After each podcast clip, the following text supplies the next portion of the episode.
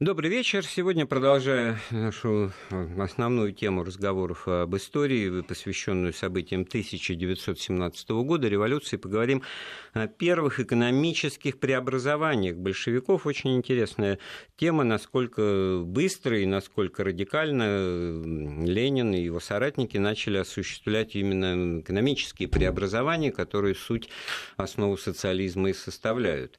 У нас в гостях э, кандидат экономических наук, доцент кафедры истории народного хозяйства и экономических учений экономического факультета МГУ Александр Ломкин. Александр Викторович, приветствую вас. Здравствуйте.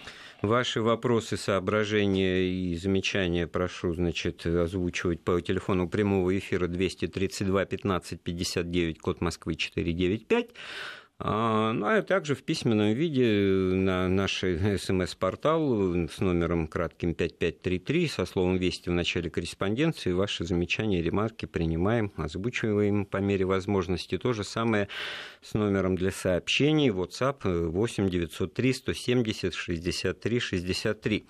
Ну, я уже тоже озвучивал неоднократно вот эту запомнившуюся со школьной скамьи, так сказать, цитату из Маяковского. Продолжили свой бег трамвая уже при социализме социализме уже, как бы, так сказать, после залпа «Авроры», штурма Зимнего, на самом деле понятно, что не то, что в один вечер, а вот даже как бы и не в один э, неизвестно что, сейчас и выясним, да, месяц, год или что-то там, можно действительно основы перезаложить экономической деятельности, финансовые и прочее. И в этом смысле, вот оставаясь как бы в рамках вот актуальных событий, как бы день-день, день в день, сто лет назад, ну, может быть, забегая немножко вперед там на пару месяцев, да, вот именно первый. Значит, что получается-то, что больше всего говорили о мире, но мир можно продекларировать, да, и вскоре начнутся переговоры о мире, там, в Винске и так далее, потом в Бресте он будет заключен. Это, в общем-то, процесс обещанный, осуществляемый, да. Ну, даже землю крестьянам можно обещать дать, а все равно сейчас зима, все в снегу, и дальше, так сказать, видно будет, что там с этой землей и кому она принадлежит. А вот с производством и вообще с финансовыми, да, вот как это все, насколько быстро и радикально осуществлялось, давайте об этом поговорим. Ну, вообще, еще в советские времена определили четыре периода экономических преобразований большевиков. Причем первый период охватывает, э, как ни странно, довольно большой такой отрезок времени, то есть с октября 2017 года по весну, то есть март-апрель 2018 года. Вообще, конечно, нас в этом плане будет больше интересовать именно, наверное, первая часть, которая укладывается в рамки еще 1917 ну, года. Да, да. Вообще, конечно, вопрос действительно сложный, он сложный даже с теоретической точки зрения. Почему? Потому что если мы обратимся к наследию Владимира Ильича Ленина, особенно к тому, что он писал именно в 1917 году, то мы увидим интересные вещи, что у него, во-первых, взгляды меняются на то, что, как должно преобразовываться. Даже у него Народное самого. хозяйство да. добавляют, да? Народное хозяйство, даже у него самого.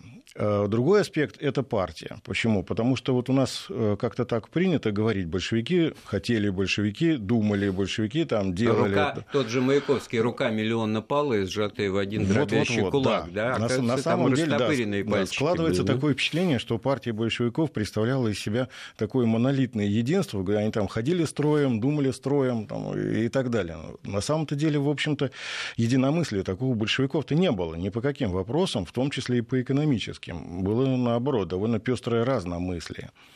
Э, в частности, весьма серьезным теоретическим вопросом и теоретической проблемой э, это была проблема, связанная с тем, а как вообще будет происходить переход от капитализма к социализму.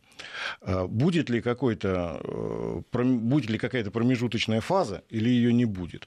Здесь, Давайте вот... сразу уточним, о чем речь. Вот завод, он, периоде. завод, он и в Африке завод. Вот э, производство, станки, оборудование, дым, дым из трубы идет. Но выгони этого буржуя пузатого паразита, и все, ну, вот и весь да, переход.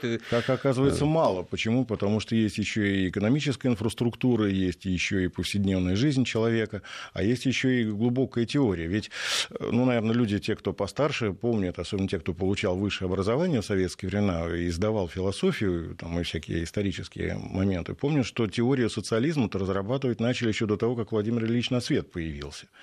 А, вот Но в этом-то и сила Владимира Ильича, потому что он опирался он на вековой а, опыт а, мудрости лучших людей, так, так сказать, ну, своего времени. И там единства мнений не было насчет того, как все произойдет. И у большевиков были люди, которые были склонны считать, что достаточно произвести определенный набор трансформаций, и по философскому определению закона о переходе количества в качество, значит, вот это вот количество... То есть по кусочкам, по кусочкам да, национализируем количество изменений, да? допустим, ну, национализируем финансовую структуру, национализируем крупную промышленность, национализируем транспорт там, и так далее, и так далее. Таким образом, количество наших преобразований э, в результате даст Хорошо. качественные изменения. Уже понятно, что такого как бы не получалось. Тогда, значит, давайте я вот просто уточню вопрос. Вот они накануне э, штурма Зимнего, накануне Октябрьской революции, значит, говоря об экономике применительно к промышленности, к городам, к рабочим, значит, фабрики рабочим, говорили вот формулу рабочий контроль, рабочий контроль. То есть, вот, на мой взгляд, э, как раз одухотворяли эту формулу. Прогоняем с производства бывших собственников, да даже, может быть, не прогоняем, а оставляем их, все таки они там какие-то опытные люди, менеджеры, пускай только на, на благо народа работают под рабочим контролем. Почему вот это-то состояться может все-таки как бы а... на глазах, начиная с понедельника, приходят в заводы управления какие-то новые люди, ну, условно, Шлондер с компанией, как профессор ну, Преображенскому. Личность ну, какая-нибудь, да. Ну, да. Вообще, действительно, кстати, и само определение словосочетания «рабочий контроль» появляется у Ленина не сразу. А, даже в начале 17 года, то есть в начале всех этих революционных событий, у него нет такого определения. Оно появится чуть позже. А, рабочий контроль э, в данном случае нужен как инструмент воздействия в первую очередь как инструмент, который, по всей видимости, изначально так предполагалось и будет проводить все а, преобразования. Или, знаете ли, контроль, то есть вы продолжаете, там вот э, профессор есть, Преображенский, продолжаете нет, резать кроликов, да, мы этого делать не умеем, но под нашим контролем. Да, вот а вот это, так. помните, у Аркадия Тимофеевича Аверченко рассказ такой был, по-моему, про рабочий контроль, как раз как, что к нему, как к писателю, приходят э, да. солдаты, садятся рядом, говорят, ну, давай. Говорит, чего? Он говорит, ну, пиши. Говорит, а вы чего пришли? Говорит, мы рабочий контроль говорит, а зачем вы пришли? Контролировать, так сказать, что ты тут напишешь. Говорит, а я не могу при вас писать. Он говорит, а что, что так сказать, без нас мог, а при нас не можешь? Там, да, вот он что, нутро-то такое. В общем, злой такой небольшой рассказ, но ну, а суть, в общем, вот такая вот. А... Вокруг да около немножко ходим, как бы все таки вот, ну, скажите, признайтесь, вот откуда тогда забастовка на Сестрорецком заводе после уже захвата власти большевиками? То есть, получается, рабочие сами против рабочего контроля? Ну, давайте, так сказать, это не, это не сразу, а то мы, так сказать, предвосхищаем. Я вот все-таки вот про то, что как к этому подходили. На самом деле и Ленин в 17 году в своих статьях, э, в первую очередь таких программных, начиная с марта 17 года, как «Письма издалека», он начинает перебирать варианты того, что может быть сделано для того, чтобы построить социализм после э, прихода к власти. И у него там рабочий контроль появляется не сразу. И у него он прорабатывает разные варианты. Там, ну, например, сначала общетеоретически исключить э, эксплуатацию человека человеком человеком. Труд должен быть обязательным для всех, кто не хочет работать, так сказать, ну, того там мы принудим. Почему? Потому что кто не работает, тот не ест. Вот этот рефрен у него вообще из работы ну, в работу. так это же каша мешанина, а... потому что эксплуатация, есть принуждение к труду, тот, кто работать не хочет, ну, того ну, принуждаем, то бишь эксплуатируем. Ну, вот. это все Рас... демагогия. Распределение, демагогия, да, распределение по труду, то есть за равное количество труда равное количество продуктов. Как это вообще, так сказать, осуществимо, он не указывает. Вот. Самое главное, что в основе социализма должно быть крупное производство. Про мелкое там поначалу речи не идет и так далее. Но вот уже в марте 2017 года у него уже конкретизируется, что конфискация э, всего помещичьего землевладения. И говорит о полной национализации земли без уточнения того, какие земли там могут быть исключены из этого списка, как это будет ну, потом. Крестьянский или земельный и, вопрос – это отдельная статья. Давайте вот, мне просто вот интересно, вот 20, так после 25 вот, и, и, октября марте, заводы вот, в марте, вот, в марте, питерские, да. они также продолжают работать, как и по идее, того. предполагал, что да. Но просто к чему говорю, что еще уже в марте 2017 года вот появляется вот эта идея, что должен быть контроль над производством и распределением. Вот, вот эта вот идея, она на самом ну, деле это то, что без, без глубоких бы, сказать, корней. Легко понять, вот. может быть, каждый по-своему, но теперь все, что мы произвели, это принадлежит там народу, ну, как-то это... распределяется. Было, вот понимаете, было бы что распределять. Вот, вот это производит, забегая немножко вперед, все встанет, разруха, ну, разруха. Видимо, видимо, да. Я понимаю, буквы. о чем вы говорите. Дело в том, что уж кого-кого, но Ленина трудно упрекнуть в политической наивности. Уж у него, наверное, этого всего не было. Но если сейчас раз вот перечитывать его работы этого периода, он закрадывается такое подозрение, что он не в полной мере э, предполагал развитие событий, которое на самом деле потом произойдет. И, может быть, то, что, так сказать, потом и вызывало его негодование, обиду и даже злобу, на самом деле порождалось, может быть, как раз тем, что его ожидания не совпадали с действительностью. Видимо, э, предполагалось, что все будет не совсем так, а точнее сказать, совсем не так.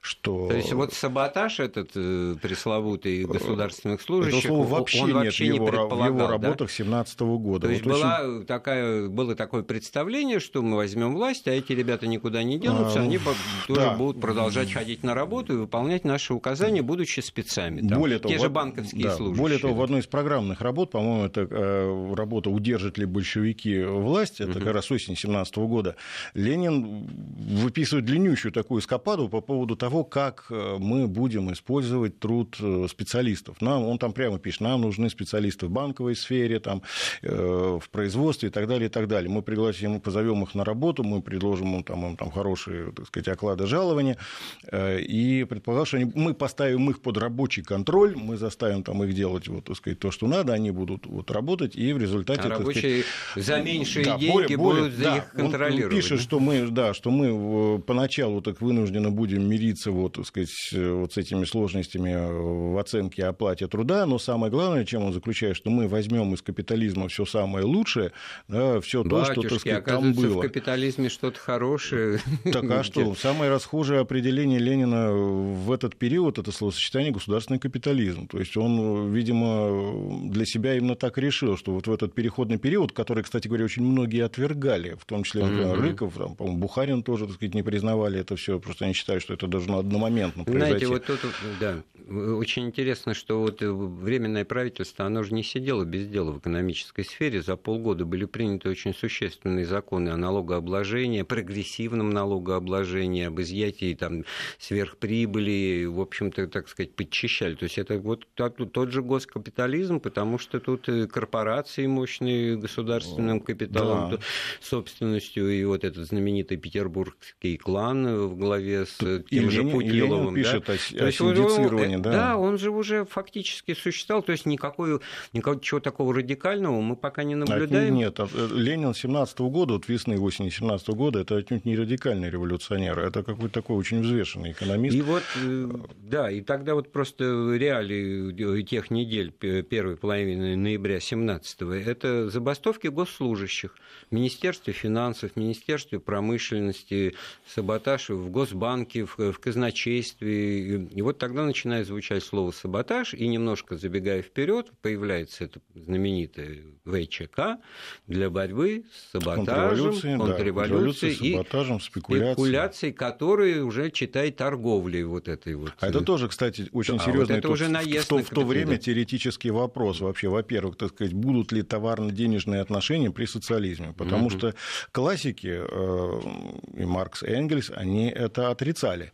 То есть они считали, что трансформации, которые произойдут, они в полной мере э, приведут к созданию такого общества и таких экономических отношений, где не нужны будут э, денежные знаки как таковые. Кстати, не они одни, их предшественники тоже там об этом в свое время писали и Оуэн, и Прудон, и Радбертус. Потому что вот и странно получается, что с одной стороны какие-то лихие кавалерийские атаки на капитал в прямом смысле так, этого это, слова. Да, это, это же термин ленинский, да, именно потому этого периода. что вот просто наезжает Красная гвардия на Госбанк, а потом на частные банки, и как-то занимает это помещение, даже денег не надо увозить, ну, там, просто берут там, ну, под да, контроль. Да, не, не совсем прямо так, потому что, в общем, в Государственный банк там по очереди приходили представители большевиков, и приходил товарищ Минжинский, э, приходил товарищ Оболенский. Стреляли в э, потолок. Да, есть так, вроде такая байка, да, что Минжинский там, так сказать, для убедительности выстрелил в потолок и не произвел ни на кого никакого впечатления. То есть, видимо, настолько, так сказать, серьезные товарищи сидели, господа, вот эти чиновники Госбанка, что выстрел в потолок их, ну, никак, вот, ни к чему не сподвиг.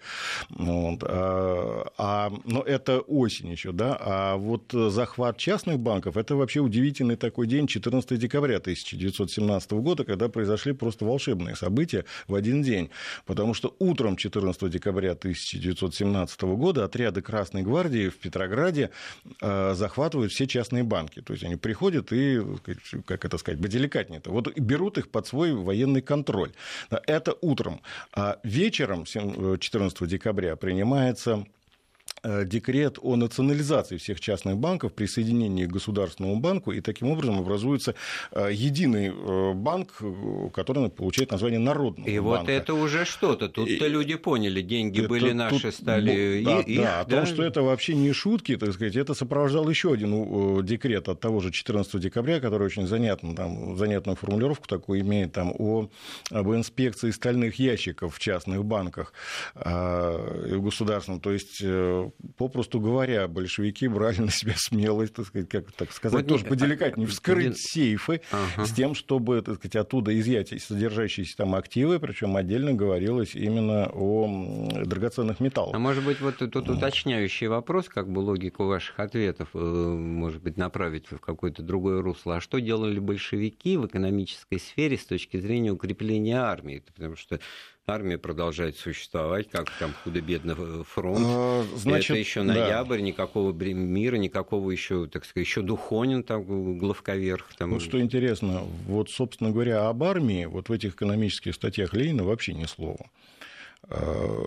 Я так понимаю, что та армия, которая была, видимо, Владимира Ильича не очень сильно интересовала, а та, которая будет интересовать, еще не была создана.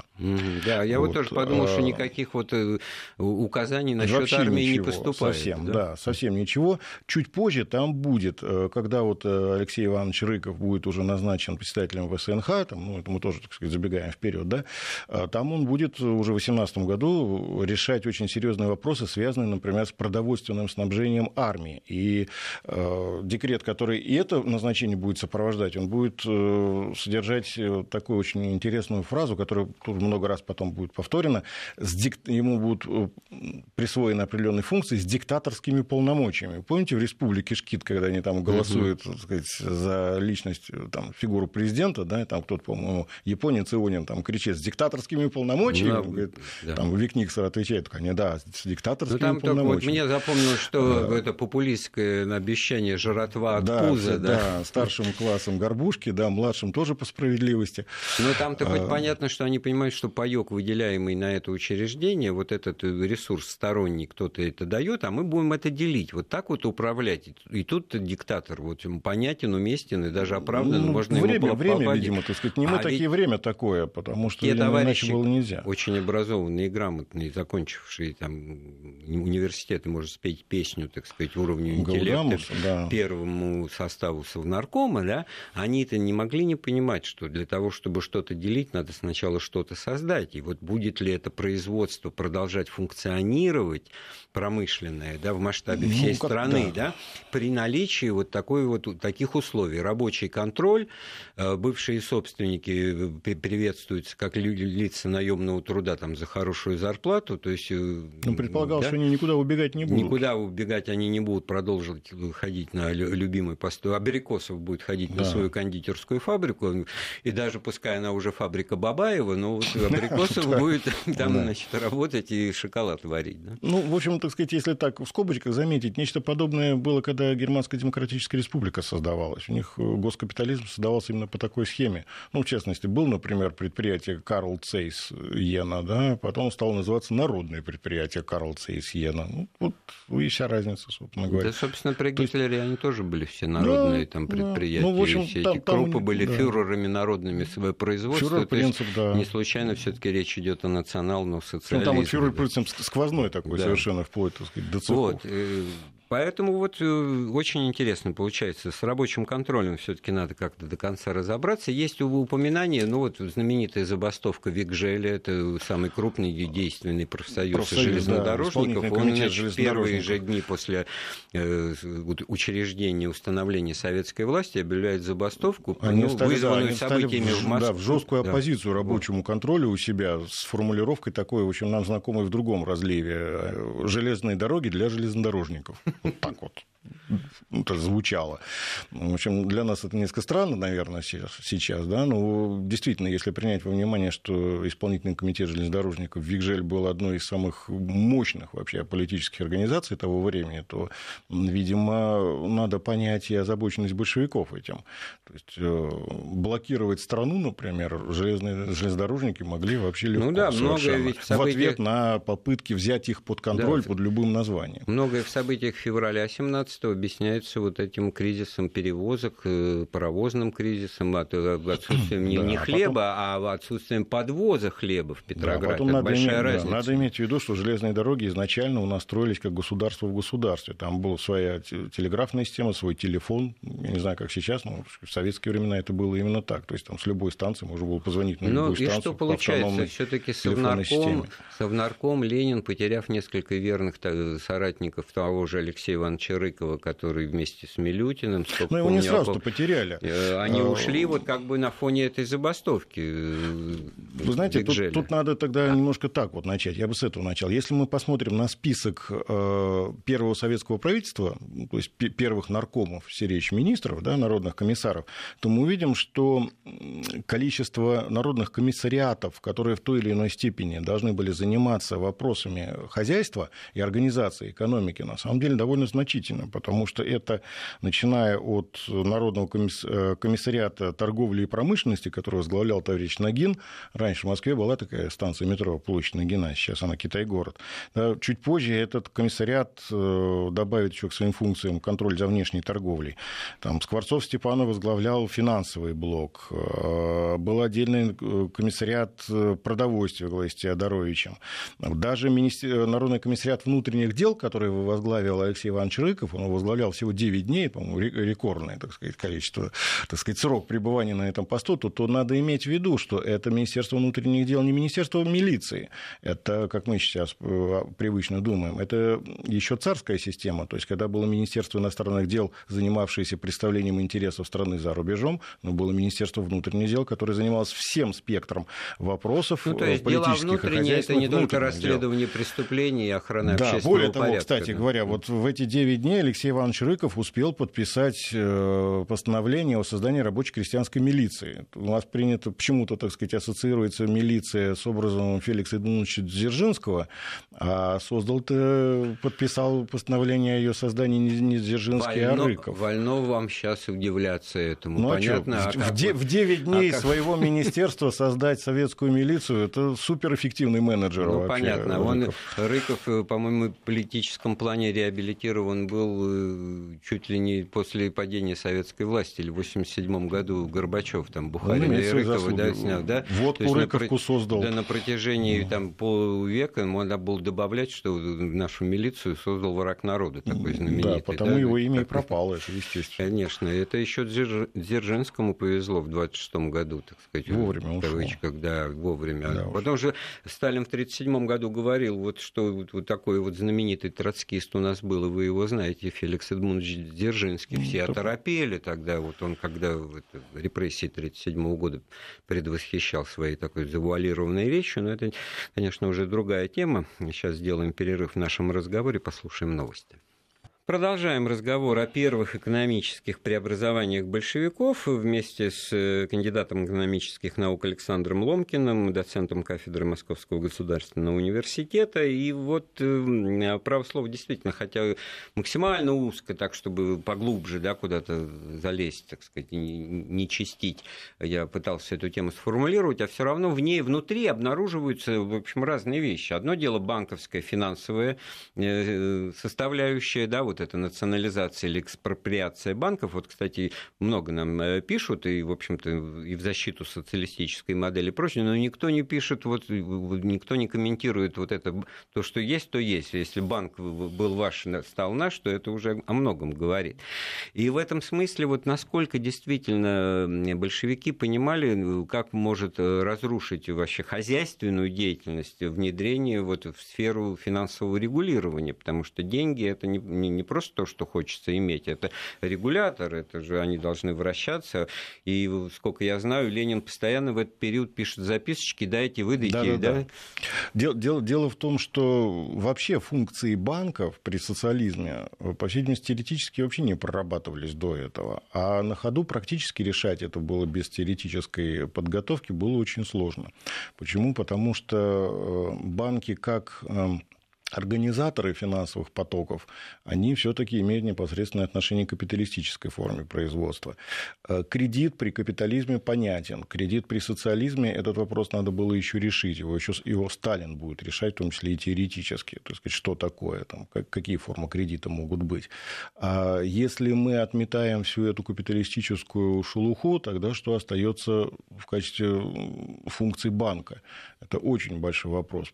О том, как этот банк взять, помните, по-моему, в замечательной этой трилогии про юность Максима, да, там э, с великолепным советским актером Борисом Чер... Черковым, Черков, Борисом да. Алексеевичем, да, по-моему, там как раз был эпизод, когда этого Максима назначают там, значит, управлять государственным банком. Он там приходит и э, говорит, что, так сказать, там, типа, ничего, справимся, ну, значит, одолеем. Конечно, это, конечно, такой кинематографический Лукаво, вымысел. улыбаюсь, да. Да, а, такого а, не вот, было. Вот, но... Я прав, вот, мне а... где-то я читал вот эти вот записки, выдать, прошу выдать, дайте это, 100 там, тысяч, там встречный, тысяч. встречный поток, потому что это даже, по-моему, э, в собрании сочинений Ленина можно встретить, там постоянно у него эти записки, дайте 100 тысяч там на это, значит, срочно выдать, так сказать, наличность на то, и постоянно так. Причем, а встречная корреспонденция идет Ильичу с мест, значит, а там просто стон стоит, денег нет, наличности нет, э, что делать, погибаем и так далее и тому подобное. Значит, вот конкретный вопрос, вот так, так, такой а... перелом. Э, рухнул курс валюты, ведь, ну, все-таки там была война, рубль обесценивался, но где-то Нет, две марки было за рубль, да, а вот когда это все в миллиард, думаю, это забегаю вот, я в буфет, ни ну, копейки ну, денег нет,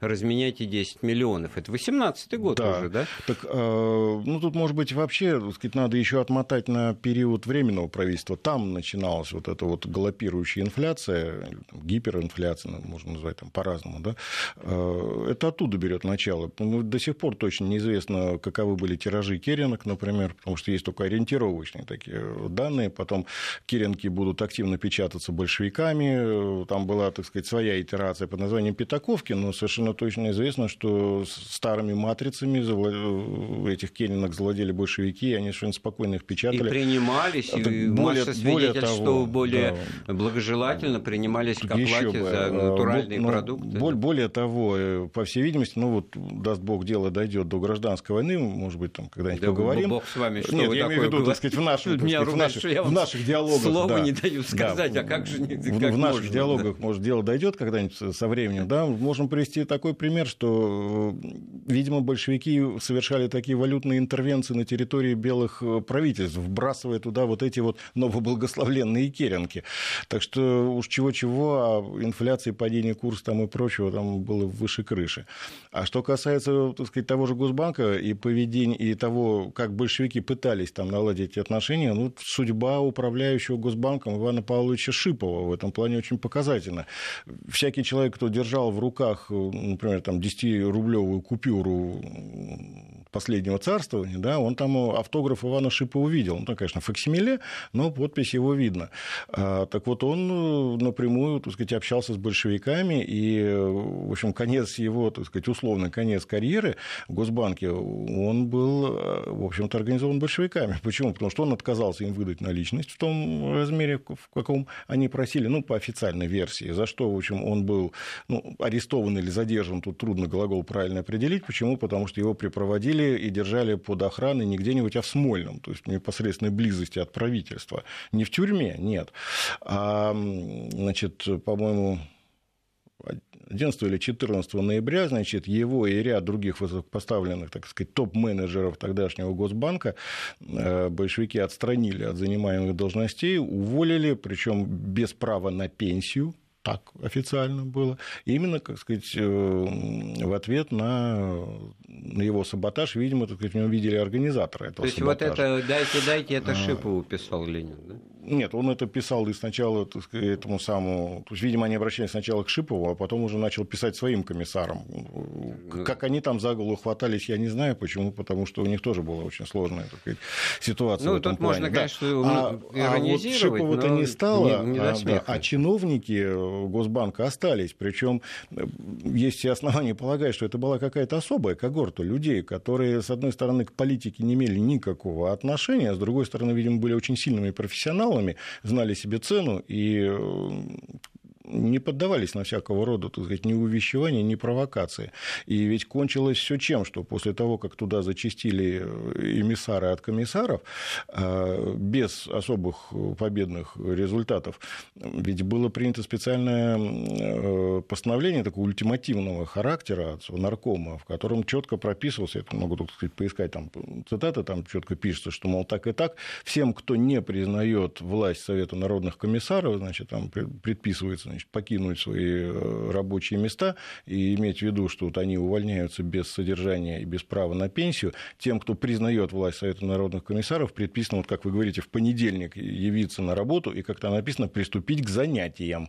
Вот. А тем, кого увольняют, да, при этом предписывается составить списки тех, кто, значит, против, и тем, кто против, кто уволен, э, предписывается освободить служебные квартиры. А вот, а с заводами, на которые рабочие должны, однако, что же ходить на занятия с большой а, буквы? Заводами как тоже было? непросто, да. Почему? Потому что тут тоже такая, на первый взгляд, парадоксальная картина получается. Не везде этот рабочий контроль самими же рабочими был встречен э, с пониманием. Почему-то не, не получилось. И ответом, кстати говоря, на вот это вот непонимание, неприятие рабочего контроля э, были меры довольно жесткие. В первую очередь это выражалось в национализации предприятия. То есть опять мы вот подходим к этому вот вопросу о том, что, по всей видимости, ни Ленин, ни другие лидеры большевиков не ожидали такого вот реакции, такого поведения, в том числе поведения со всех сторон. Ну, от буржуинов, понятно, ничего хорошего ждать не приходилось, но и, на, и о них, видимо, думали другое. Но что и со стороны низов, в том числе рабочих, не всегда будет понимание. А что вот ими двигало? Я это уже вбросил бросил в разговор Сестрорецкий завод. Вот расскажите, что там была за ситуация? Это ну, крупное общем, военное по, оборонное по... производство, да? Там, так сказать, Сестрорецкий завод был национализирован, э, по-моему, одним распоряжением вместе с другими э, довольно крупными объектами. Э, там по Ивано-Богородский мануфактуру национализировали, что характерно этим же постановлением национализировался Путиловский завод, между прочим, за долги. Вот это, так сказать, тоже такой любопытный момент. И Сестрорецкий завод за отказ выполнять распоряжение Совнаркома. Значит, то есть рабочие не хотели, чтобы там они становились хозяевами, да, то есть, а... ну, проще говоря, вот фабрики там, рабочим, да, а они говорят, вот это, а вот нам это наша вот, фабрика да, и не нужна. Вот, Где, вот, вот, в чем да. тут дело? Да? Этот момент становления хозяином со стороны рабочих, он иногда приобретал какие-то, может быть, даже комичные формы. Вот в воспоминаниях у Надежды Константиновны Крупской там есть такой эпизод, когда к ней на прием по какому-то своему женскому вопросу приходит некая работница, э, причем приходит днем, естественно, и после того, как они там поговорили о делах, Надежда Константиновна, эта работница, интересуется, а почему она пришла днем, что она работает в ночную смену?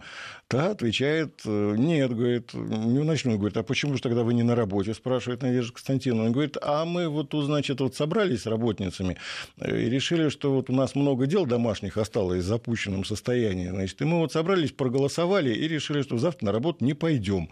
Говорит, и заканчивает это словами, а, чё, а что такого? Мы же теперь хозяева. То есть вот, вот вам, пожалуйста, так сказать, рабочий контроллер и рабочая власть на предприятии. Мы хозяева, вот мы можем проголосовать, что Но это будем. тот ну, самый случай, когда без комментариев, потому что хозяин-то волен выбирать, когда он вешает табличку open, close, там закрыто на своей да, лавочке. А при, этом, а при этом-то ведь предпол... да, предполагалось, а тут... что, что большевики-то хозяина не гонят. Э, вот. Предполагалось, что хозяин действительно ходит на работу. Причем была заработана, так сказать, вполне такая деликатная схема вхождения в социализм какая? Ну, э, создаются выборные органы на предприятии, параллельно с рабочим контролем, создается правление абсолютно выборное, в которое там включается 3-5 человек, там, допустим, да, они э, при этом вполне допускается, что в составе этого правления там, бывший хозяин, допустим, состоит. И, по идее, вот эта схема, наверное, с точки зрения большевиков, должна была и погасить все э, возможные конфликты. А вот насколько в а данном случае, наоборот. да, это вот это, насколько это радикально и в какой степени это было невозможно осуществить, ну, условно, вот этими вот эсерами, меньшевиками, которые вот как бы ну, потом были ошельмованы, как партии ну, социал-предатели, а они. на самом-то деле это были социалистические партии, и у них да. программа преобразований тоже была вот э, такого рода. Они наверное, все-таки на, на такие для них слишком радикальные. А кто их знает? А может Попади и нет, да? они в соответствующие условия, глядишь, и они бы мутировали. Потому что ведь и левые эсеры, которые, в общем, рука об руку с большевиками шли и вместе голосовали на знаменитом втором съезде Совета там, за декрет о земле и о мире, а впрочем, они в этот период никаких э, таких знаков относительно неприятия большевистской политики не подают. То есть, в общем, здесь солидарность полная. Да, а при этом они эсеры, и только вчера их стали называть левыми, потому что ну, они да, откололись потому что есть да, еще от, другие, от, да. от основной массы. Александр, мы должны сделать очередной перерыв в нашем разговоре. Вернемся в студию через пару минут. Напоминаю, мы вместе с историком экономической науки, историей народного хозяйства Александром Ломкиным говорим сегодня о первых экономических преобразованиях большевиков после захвата власти, значит, поздняя осень 17 года.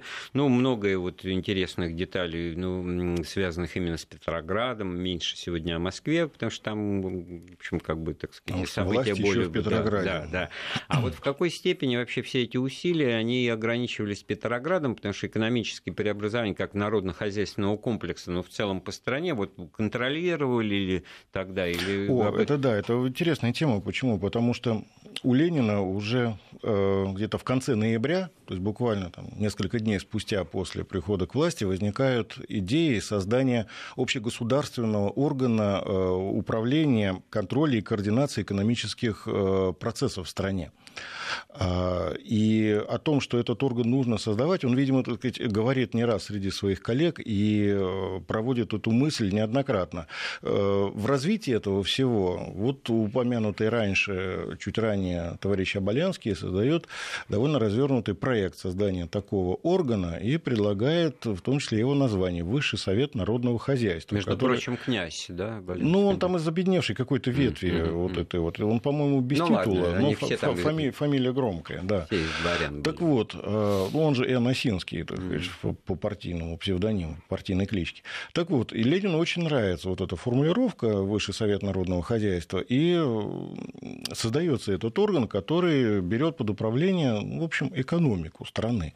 Э, и вот отсюда, пожалуй, начинается вся централизованная плановая экономическая да, система да, да. СССР. Вот это что вот монстр административный, СССР. да? Административный вот монстр разра... да, он разрастается стремительно. Я вот тут подобрал цифры. Вот э, по состоянию на март 2018 года там в аппарате ВСНХ было всего 328 сотрудников. В сентябре 2018 года уже 2500, а со штатами всех главков более 6 тысяч. А, ну, то есть, условно говоря, появляется главспичка, спичек а нет, вот но есть вот, главспичка. Да, это да, объединение есть... в главки, то есть главкизм, создание отделов с соответствующим названием, типа там глав точмех, глав гвоздь, глав сахар. Сразу вспоминается песня, но люди старшего возраста должны помнить, по-моему, Бунчиков э, с Нечаевым пели глав сметана, да, там Касьян Жучков, да, там был такой, возглавлял контору глав сметана. Но э, для государства, у которого, которое пришло, то есть для правительства, которое пришло к власти и которое хочет э, проводить целенаправленные изменения в экономике, конечно, такой орган был необходим. Это никуда от этого не денешься. А более того, Эм, на первых порах заседания Совета народных комиссаров проходили вместе с заседанием Высшего Совета народного хозяйства. И когда вот этот Оболенский ушел с поста председателя, э, то некоторое время функции руководителя Высшего Совета народного хозяйства выполнял сам Ленин. То есть, э, а воспоминания людей, которые с ним работали, говорят о том, что даже когда правительство переехало в Москву в 2018 году, что Ленин постоянно приходил на заседания, э, они, в СНХ заседала в сибирской гостинице «Сибирская», вот, а иногда, значит, приглашал, э, соответственно, в Кремль. То есть э, правительство по-прежнему заседало вместе с экономическим вот блоком. Я считаю, что почему важно это еще подчеркнуть и напомнить, вот именно вот этот первый период, в который вот осень, ноябрь, декабрь, январь 2018 года, потому что это еще, так сказать, нет гражданской войны в том О. виде, в каком она началась. Которая ну, многое она начинается, меняет. Она да? начинается, но пока в Петрограде этого, оно может быть, бы... еще в полной мере и не да, видят. Почему? Но... Потому что, да, организация Алексеева уже э, на юге, там, на Новочеркасске работает, там уже создаются отряды, формируется будущая добровольческая армия. Я просто вот но... хочу сказать, что если бы даже все было относительно спокойно, то вот взяли власть всерьез и надолго, приступили к преобразованиям, вот это вот интересно, ну, как бы в максимально идеальных, так сказать, стерильных условиях осуществления вот этого перехода от капитализма к социализму.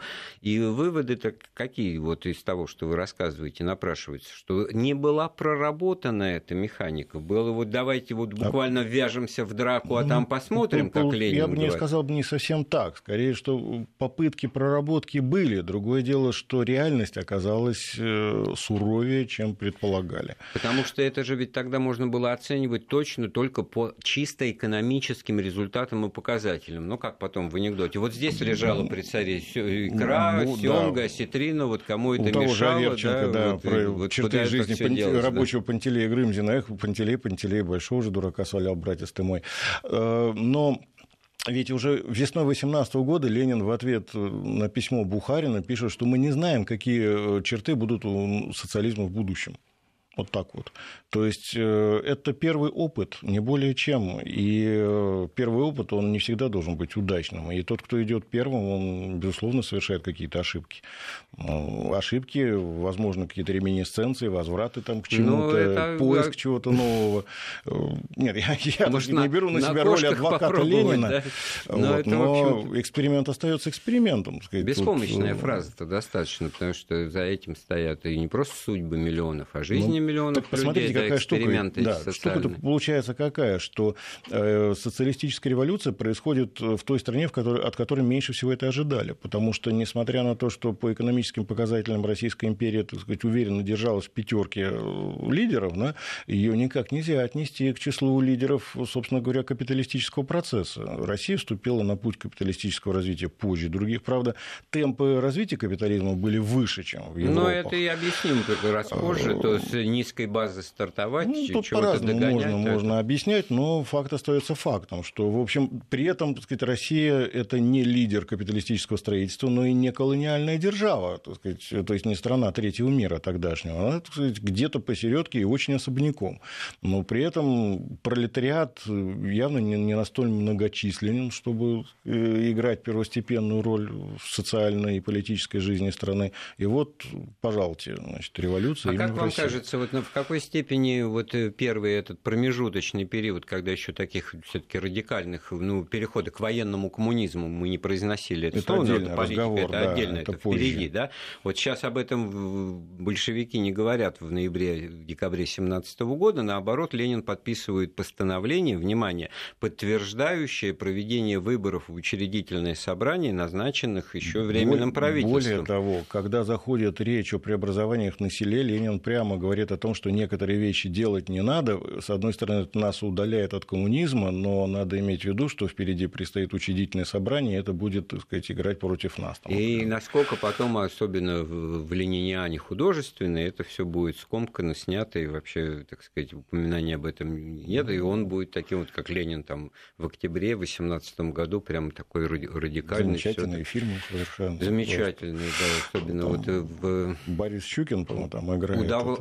Удовлатова в пародии на это, а потом и фильм тоже комедия лагерного режима, а, там это все обыграно строгого, Сухар... режима, строгого да. режима, да, Сухоруков хорошо это, да. так сказать, исполнил уже.